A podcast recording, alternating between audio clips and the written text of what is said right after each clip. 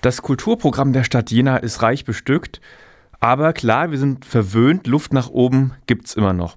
Darum lädt die Stadt Jena morgen zu einer Gesprächsrunde in den Trafo ein. Fragen werden da gestellt, wie was fehlt im Kulturprogramm, warum gibt es Leute, die Angebote nicht besuchen und wovon braucht es unbedingt mehr. Das will die Stadt Jena rausfinden, darum kommen alle Interessierten in den Trafo zur Gesprächsrunde über das Kulturprogramm der nächsten drei Jahre. Das wird dort diskutiert. Bürgerinnen und Bürger haben dann die Gelegenheit, das Programm selbst mitzugestalten. Wer selbst Kunstschaffender ist, kann sich genauso einbringen wie jemand, der das Kulturprogramm bisher noch nicht genutzt hat.